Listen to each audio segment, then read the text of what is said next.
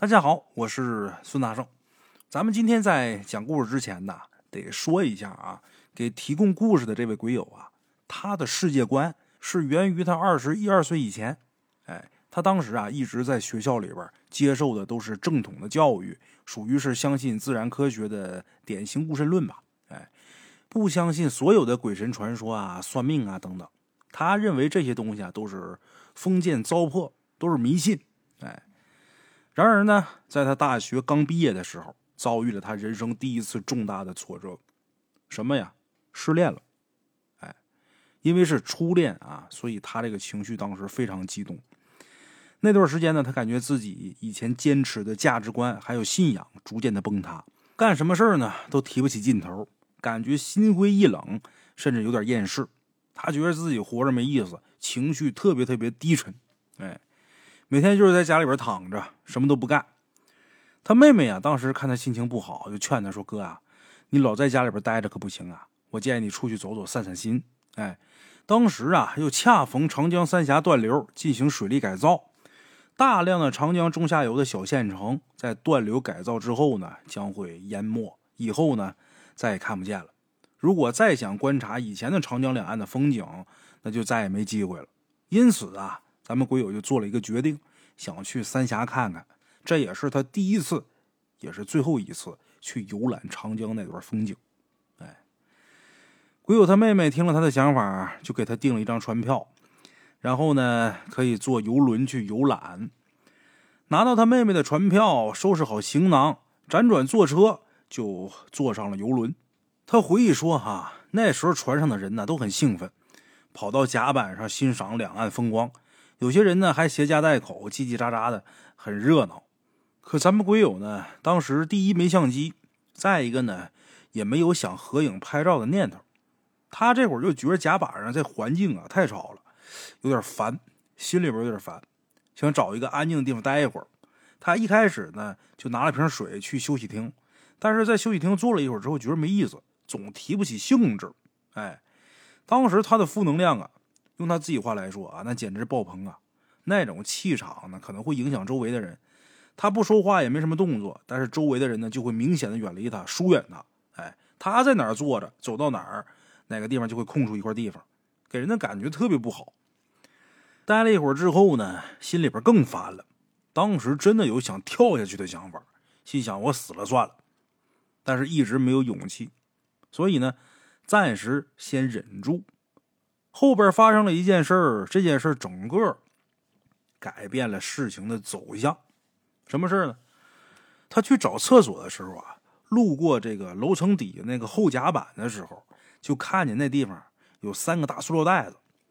这仨袋子里边装满了水，袋子很厚实，这口扎的特别紧。这仨袋子是固定在旁边那个护栏那地方的。他扫了一眼，看这个袋子里边有各式各样的小鱼儿，哎。但具体都是什么鱼呢？他也说不大上来什么名字，最多就认识就是那小鲫鱼。这小鱼的颜色各异，有红的，有灰的，有黑的。每个袋子里边呢，装的都不少。这袋子不小，每个袋子里边都得有个几十条。他扫了一眼袋子，也没太当回事然后在旁边卫生间上了个小号，出来之后啊，也没有马上就上去，站到这护栏边上，点了一根烟，一边抽一边吹着江风。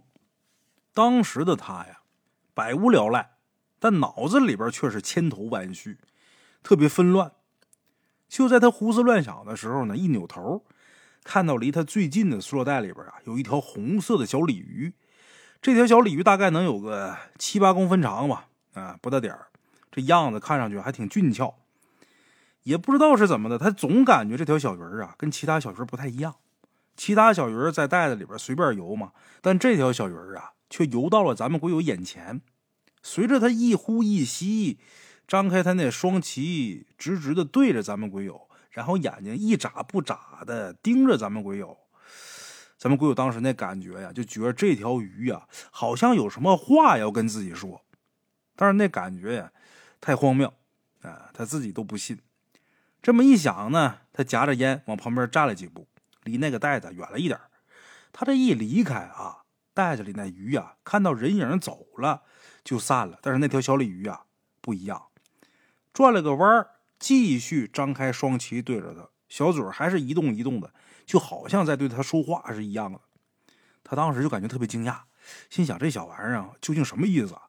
难道有什么话要跟我说吗？啊？还是有什么一些神秘的信息想要传递给我呀？他这么一想啊，还有点兴奋，哈哈！为了测试自己的猜测，他重新换了个位置，特意走到离这个袋子远一点的另一边。哎，果不其然，随着咱们鬼友这位置的调换，这条鱼也慢慢的游过来，再次张着鳍对着他。咱们鬼友当时都不是奇怪了，已经惊讶了，心里边想：这条鱼难道？是想让我救他吗？这么一想，咱们鬼友再次走回到原来的位置，并且跟自己说：“啊，如果这条鱼真的再跟我过来，那他肯定是有求于我，我肯定得救他。”哎，就在他转回到原来的位置之后，那条小鱼儿啊再次转过来，张开鱼鳍对着他，这小嘴儿啊一鼓一鼓的，好像在说什么。这次咱们鬼友笃定心中的想法，走到工作间。想找一下这个袋子的主人，哎，进了工作间之后呢，发现里边有两个人在整理东西。他张嘴就问说：“外边那仨袋子是谁的呀？那三袋子鱼。”这俩人其中啊，有个胖乎乎的，一脸络腮胡子，看着有五十多岁，身上这衣服还有好几块机油糊着的男的呀，应了一声啊，但是很不耐烦：“怎么了？问这干嘛呀？你要买啊？”他们鬼友愣了一下，说：“啊。”我看着有意思，想弄两条养着玩里边有条红的，挺好看，你卖不卖啊？那位听他这么一说，拿眼睛瞅了他一眼，说：“卖呀，我那鱼就是卖的。不过我那鱼啊，是别人捞上来当鱼食的，喂那些大鱼啊、乌龟啊什么的，那不是养的。”咱们鬼友心里边一直惦记那小鲤鱼，就问他说：“那我能不能挑几条啊？”听了他的话之后，那人呢，拿眼睛白了他一眼，哎。就是还挑几条，就那么点怎么挑？啊，我明白，你不是就想放生吗？是不是？我可没空给你挑啊！你要想买，就那一袋全买了。鬼友想了一下，就问说：“那一袋也行啊？多少钱呢？”在那个年代啊，物价不高，而且袋子也不大，一袋子里边最多也就二三十条鱼，而且这种小杂鱼吧，也不是什么观赏鱼，它不值钱，一袋子二十块钱就顶天了。咱们鬼友当时心里边猜啊，估计也就这价格。结果这人一张嘴就说：“你给八十吧，啊，八十多好啊，这数还吉利。”鬼友一听八十，那也太贵了吧？你一袋子鱼食儿还都是杂鱼，二十顶天了，你要卖我就买了。那位听他说二十块钱，切，二十块钱不行啊，太少了。你要是放生的话，你还聊什么价钱呢？这位这么一说，咱们鬼友就觉得有点尴尬了。价钱也没再谈，直接就退出去。咱说实话啊，如果说这八十块钱放在现在来说，真不多，也就是一顿快餐的钱。但是当时对咱们鬼友来说，那是一笔巨款，因为那时候他没有参加工作，手里边也没有存款。对于他来说，八十块钱都能活一个星期了，所以怎么都不舍得呀。走到楼梯那儿，他偏头看了一眼，发现那小鲤鱼还在那儿等着呢。那鱼鳍张得开开的啊，那小嘴巴一鼓一鼓的，好像在问他什么。看那样儿，咱们鬼友顿时觉得有点不好意思了，觉着你说这鱼让我办点事儿，我没办好，心里边还有点惭愧。这么一想啊，心里边就决定，得我好人做到底吧，我把这小鱼救了吧。就这么的，又回到工作间，然后跟那水手就说：“说师傅，八十块钱行，我买了。”一边说话一边就往出掏钱，结果这人呢啊，嘿，现在八十不行了，现在一百，坐地起价。咱们不有有点不高兴，说你刚才不是说八十吗？那位站起来说啊，你要再跟我俩讲两句啊，还得涨。哎，我这鱼卖不卖你都行。这位这么一说，咱们国友心里边特别不痛快，心里边就一个念头，我直接把他那鱼给他倒了。钱我也不给，哎，就有这想法，但是当时忍住了，掏出一百块钱给他。那位是笑眯眯的把钱收了，说：“行，你去放吧。”说完话呢，也没再搭理咱们鬼友，然后自己就忙自己的去了。咱们鬼友呢，压着心中火气，过去之后啊，把那仨袋子全给打开了，把里边所有的鱼通通全给倒水里边了，然后回甲板去了。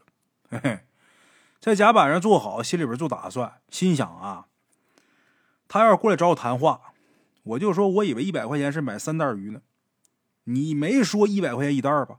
哎，如果你要找我麻烦，那我就跟你干。哎，这么一想，咱们鬼友在甲板上找了一根钢管，就放在椅子边上，反正我他妈活我都不想活，来干一架呗，大不了一死呗。这么一想啊，心里边淡定不少。把手放在椅子上，半盘着腿在那坐着。过了一会儿之后，那水手真上来了，气冲冲的奔他走了。走到他面前呢，发现他这会儿正冷冷的盯着这水手，一句话都没说。那位一看他这架势啊，好像也知道他要干嘛，哎，心里边有点害怕，就跟旁边的发牢骚说：“这小子买我一袋鱼，他放了我三袋。你说你没钱，你学什么人放生啊？”哎。就在那嘟囔，他在那嘟囔，周围人也没人应和他呀，他就又说了几句啊，就觉得有点没意思了，就下去了。大概半个小时之后啊，这船靠了岸了。下船的时候啊，咱们鬼友还挺担心的，心想万一那船员跟着我，我该怎么办？可等下船走了一会儿之后啊，他才发现那人呢没跟过来，这会儿他才算是彻底松了一口气。下船的时候呢，游轮的喇叭上一直宣传当地的著名景点儿哎，还说什么地方供奉阎罗殿啊，秋千非常灵，让大家伙赶紧去拍照。说用不了多久啊，这地方就会被水淹，以后呢再也看不见了。哎，其实坐船来旅游的人呢，也是这种心理，想让这地方以后啊再也看不见了，所以大家伙都来看一看。哎，下船之后呢，咱们鬼友跟着人流乱走，也没什么目的地。就随便瞎走，就在他走的过程当中啊，他发现他身后有一个中年人。这位看着也就是三十多岁吧，看上去非常的文静，戴了一副无框的眼镜，嘴巴上呢留了一点胡子，显得挺斯文。他当时就看了他一眼啊，也没特别注意。结果就见这位刚从船上下来，就从打这个手上的皮包里边拿出一个道冠，啊，把这个就戴自己脑袋上。戴完之后呢，又拿出一件道袍。迎风一抖，就把这道袍穿身上了。一瞬间，这位就变成了一个道士，最起码是道士模样。哎，咱们鬼友一看他这样啊，就觉得这人还挺厉害的，挺会做生意。船上是一个身份，到了船下呢，就又是另一个身份了。哈，高手。但是咱们鬼友没太当回事毕竟这个社会啊，像这种神棍还是挺多的。鬼友心里想，就是我随便逛一逛，逛完我就赶紧回去得了。可是咱们鬼友没想到的是啊，就在他继续往前走的时候，那个打扮成道士的那中年人在后边喊他：“小兄弟，等我一会儿呗。”鬼友听见他的喊声，停下脚步，扭过身去看，想知道这位到底想要干嘛。就见那位啊，一边整理身上这道士服，一边说：“你稍等我一下，咱一起上去。”当时咱们鬼友第一反应就是觉得这人肯定是个骗子，他可能看我年轻，想要骗我点钱什么的。哎，咱们鬼友也直言不讳跟他说啊，说我不信你们这套啊，我不可能给你掏钱。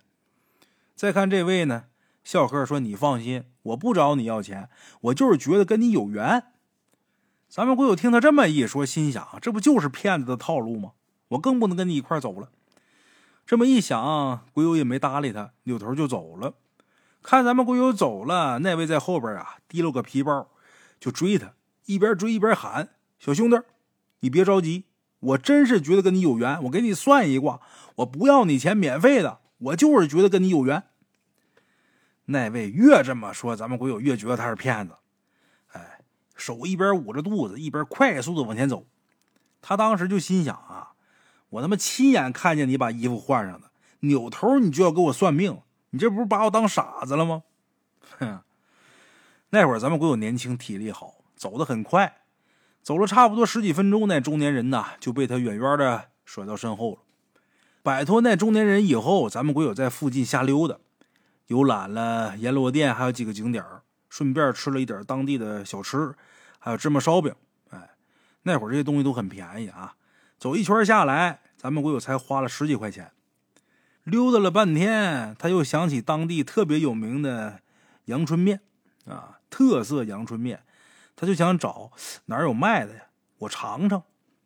结果就在他找阳春面的过程中，他又碰见那道士了。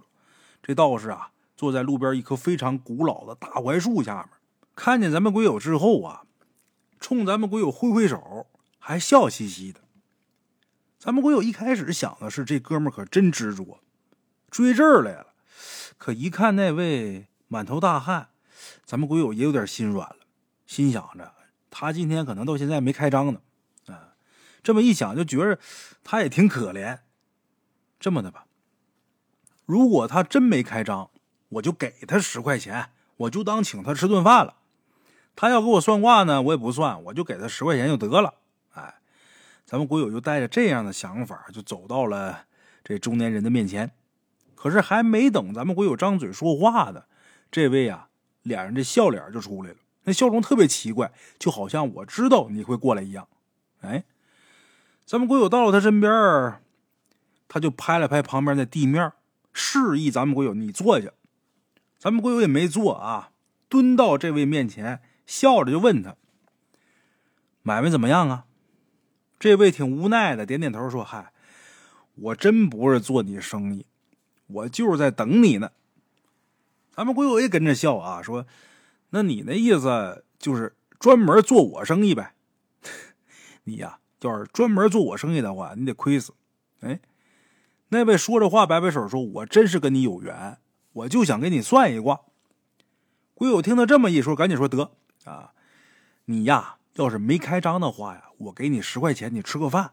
你呢，也不用给我算卦，也省得你费口舌了。”哎，一边说一边，咱们鬼友把手伸兜里边就去拿钱，可这钱还没掏出来呢，那位啊，伸手就把咱们鬼友这手给摁住了，特别无奈的说：“我真不是做生意的，我也不要你钱。”我也不给别人算命，我就给你一个人算一卦，算一卦我就走。我这是受了别人的托付，我也是没办法。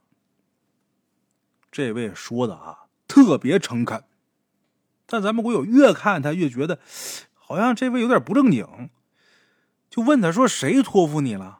你受了谁的托付啊？”那位摆摆手说：“呀，哎，这是我早些年欠的一个人情，今天我把这人情还了，我这心愿也就了了。”你呀，千万别把我当成江湖骗子。那位说这话的时候，咱们鬼友明显能感觉到他很有诚意，而且他说话的方式也很直白，没有那种跑江湖的感觉。咱们鬼友思考一下，就跟他说：“说行吧，今天呢，我就让你做一笔生意。哎，但是啊，我最多就能拿出十块钱啊。”听了咱们鬼友的话，这位脸上出现一种非常无奈的感叹啊，说：“这样吧。”你要不介意的话呀，你跟我冥想一下吧。咱们鬼友说冥想，这什么套路啊？怎么跟别人不一样啊？算卦不是抽签打卦什么的吗？什么叫冥想啊？怎么冥想啊？他就问他，那位说你呀，来，你盘腿坐下来，你把眼睛闭上，静下心，不要想其他任何事儿，把耳朵放开。仔细认真的听鸟叫声跟风声，然后随着你的心平静的呼吸，这样就行了。说这话，那位还给咱们鬼友做了个示范。咱们鬼友照他那样子，也盘腿坐下来，让自己这心努力的静下来。在这之前呢，咱们鬼友还能听见周围人说话和脚步声，以及远处那摩托车的声音。那位似乎知道咱们鬼友这心没静下来，缓缓的跟他说。说你的心慢慢的沉寂，用心去听。那位的声音似乎好像有一种魔力。他这话说完之后，咱们鬼友这心猛地往下一坠，瞬间变得平静如水，一下就听到了轻微的风声，以及头顶树枝上那隐隐约约的鸟叫声。那种感觉非常奇妙，就像把自己整个融入到了大自然之中。他能准确的听到每只鸟的叫声，以及风吹过毛孔的感觉，这种感觉非常舒服，身体似乎也变得非常轻盈。过了一会儿，具体多长时间他不太清楚。他突然间感觉身边的道士啊动了一下，他的手轻轻的抬起来，放到咱们鬼友这额头前面，然后在他眉心那位置，用手指弹了一下。就在咱们鬼友眉心被弹的那一刹那，鬼友感觉自己两个耳朵嗡嗡作响，甚至震得他整个身体都在轻微的颤动。紧接着，他身体四周忽然间变得无比的寂静，任何声音他都听不到了。他当时的心里边啊有点慌，但是紧接着他感觉自己这身子变得非常的轻，风吹来的那一刹那，鬼友都能感觉自己像一片薄薄的羽毛。随风飘荡起来了，哎，就在他的身体飘荡的时候，他感觉自己这感官又恢复正常了，但是不是那种眼睛能看、耳朵能听那种正常，而是那种所有感官都能感知到，并且呢，还不是看到跟听到的，就是能感觉到。他能感觉他在飘的过程中，穿过厚厚的云层，也能感觉到这云朵又白又软。还有点凉爽，吹来的风也非常的温柔，就像情人的手一样。而他的身体啊，越飘越高，超过了云层，超越了风。也不知道飘了多久，前面忽然间出现一座像宫殿一样的房子。那个房子啊非常宏伟，也华丽庄重，但房子的四周呢，看不到一根柱子。咱们鬼友头顶上是一片很大的大厦。上面跟周围呀都在下雨，但是这雨又落不到他身上。远处好多这样的宫殿，坐落在黄色、紫色的云朵之间，散发着各种各样的光芒，非常的美。不过，似乎那地方的天气啊不太好，一直在下雨，只是那种雨非常的清澈，非常的透明，落到地上呢也一点没有感觉到冷。而且雨水。打在空地上，那声音非常清脆，真的就像大珠小珠落玉盘一样，叮叮当当响。最神奇的是，似乎每一个雨滴落在地上溅起的水花，咱们鬼友都能清清楚楚的看见，而且雨滴砸到水面上溅起的水瓣重新落到水里的声音，咱们鬼友也能非常清晰的听到。那种感觉简直无法形容，特别的奇妙，也特别的美妙。紧接着，鬼友来到那个宫殿下面之后啊，周围其实有很多人，但是他记不起来那些人到底都穿的什么衣服，但是他们好像在工作，走来走去，忙忙碌碌。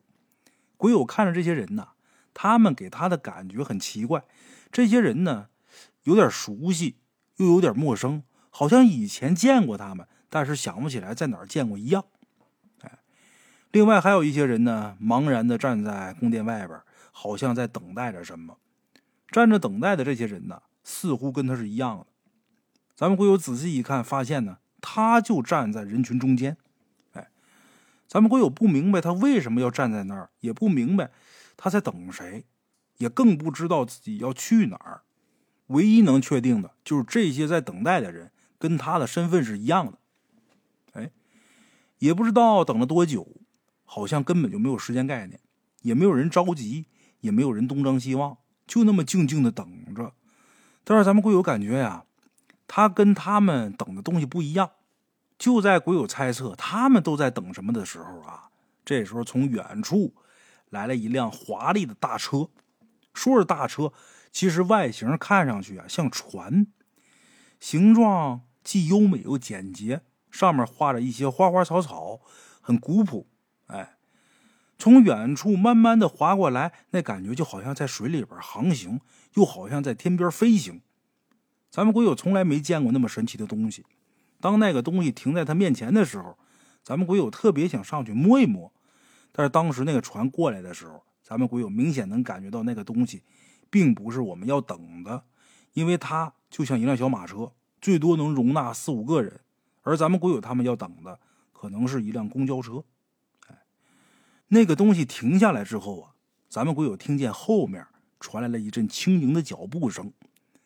鬼友扭头看过去，只见一个身穿白裙、有点胖乎乎的小女孩正往这边走过来。看见这个女孩呢，咱们鬼友顿时感觉无比的熟悉，心里边还有点伤感，但是怎么都想不起来在哪儿见过。这小女孩头发呀是披散着，脸上呢有点婴儿肥。光着脚呢，走在地上，显得有点笨拙。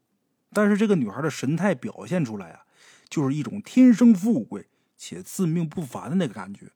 哎，女孩好像察觉到咱们鬼友在看她，还抬起头冲着他笑了笑。鬼友看见她的笑容，心都要化了，特别想把她抱起来，在她脸上轻轻的亲一下。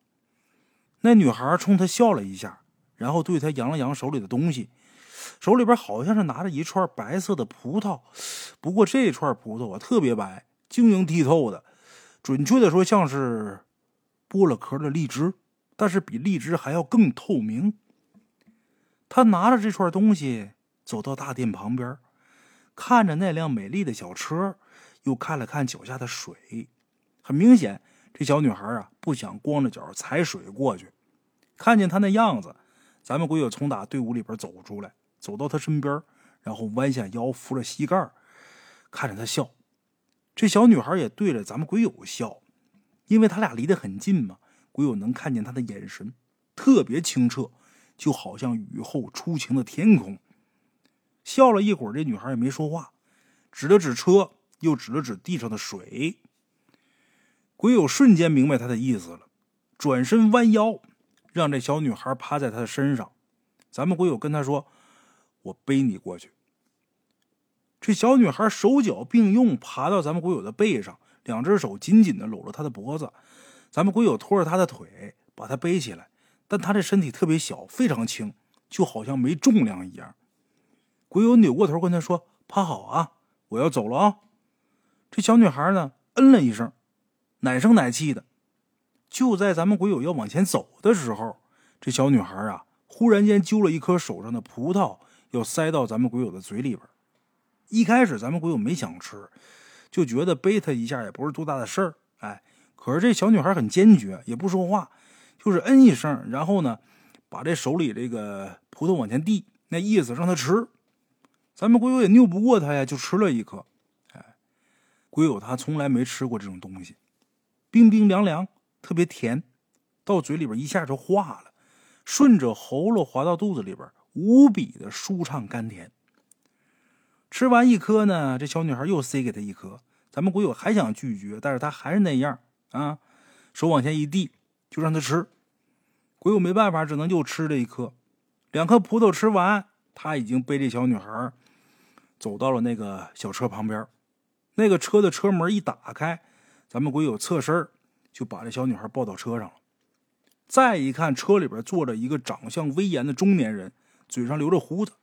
这中年人看到咱们鬼友，一句话都没说，只是把这小女孩接过来，放到车上坐好。小女孩刚坐好，车子前面那个座位上，忽然间又出现了一位中年人。这个中年人嘴上没胡子，但是长得非常的优雅俊美。这个中年人出现之后，冷冷的看了咱们鬼友一眼，然后盯着小女孩说了两句话。第一句话是，你不应该使唤他；第二句话是，你不应该给他吃那东西。两句话说完，中年人转过身去，然后就消失不见了。小女孩听了中年人的话，重重的哼了一声，然后扭头看向咱们鬼友，一脸的嫌弃，那感觉就好像咱们鬼友背了他，把他身子给弄脏了一样。其实咱们鬼友非常能理解他的感受，他那个样子就好像啊，不敢跟大人发脾气，也不敢使性子，只能迁怒于咱们鬼友这种身份的人。哎，女孩非常鄙夷的撇了撇嘴，把手里那串葡萄啊，狠狠的摔到了地面的雨水里边。葡萄摔到雨水之后，马上就化了，连那葡萄杆儿都没了。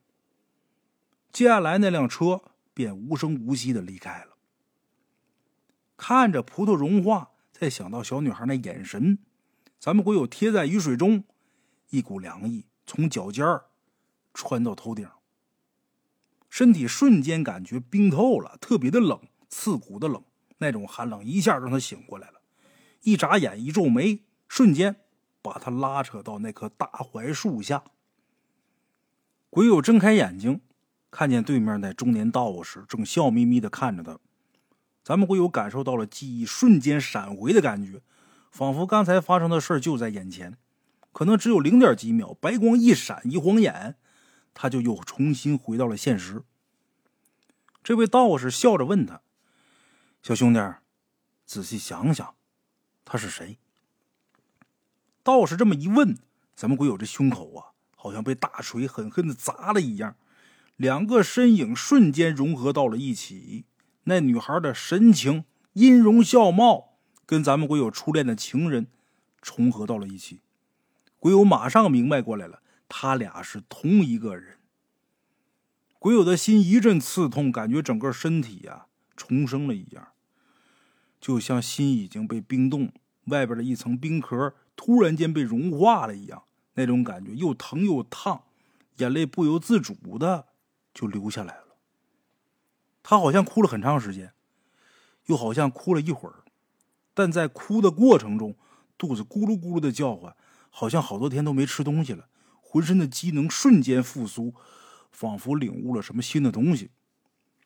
看到咱们鬼友哭，那个道士轻轻的按了按他的肩膀。被他这么一按，鬼友这心情啊，顿时平静下来，眼睛鼻涕已经流到前襟了。他这么一按啊，就跟按了开关一样，把所有东西都止住了。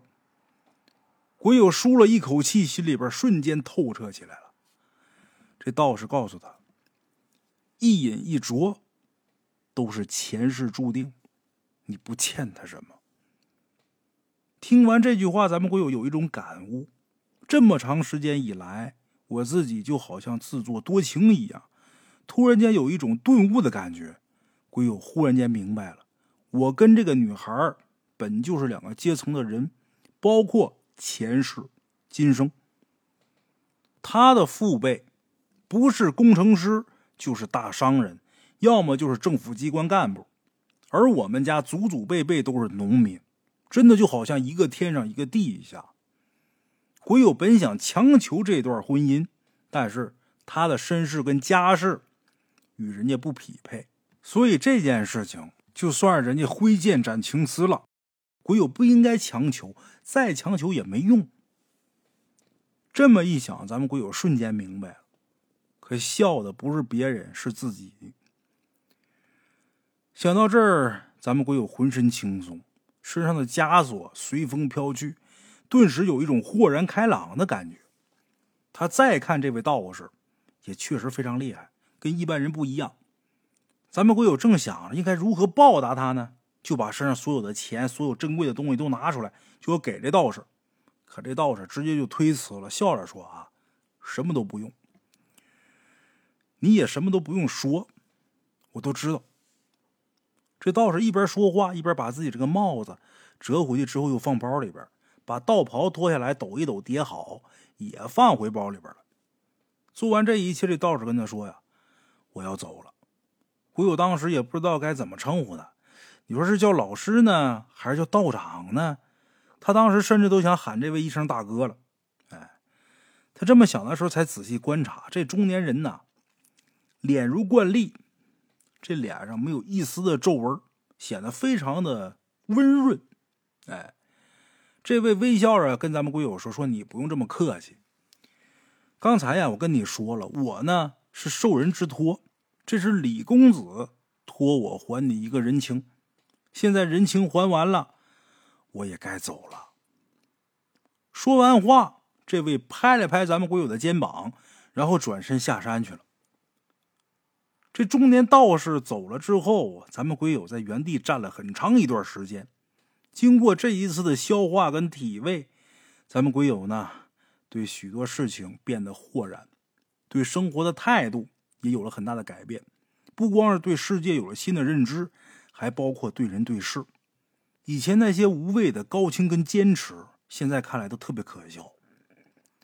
等他回过味来，再想找那个中年道士的时候，他发现呢，那位早已经消失在人群里了，他再想找也找不着了。而这位道士嘴里边所说的那位李公子，到底是哪位李公子呢？是姓李的李，赵钱孙李的李，还是鲤鱼的鲤呀？哎，这事儿呢，已经过去了将近二十年了。咱们鬼友也有了自己的妻子，有了自己的孩子，也有了自己的生活。那个初恋女孩呢，中间联系过一次，但是彼此呢，只有淡淡的话语。那份情感，仿佛是天边的云烟，早已消散的无影无踪。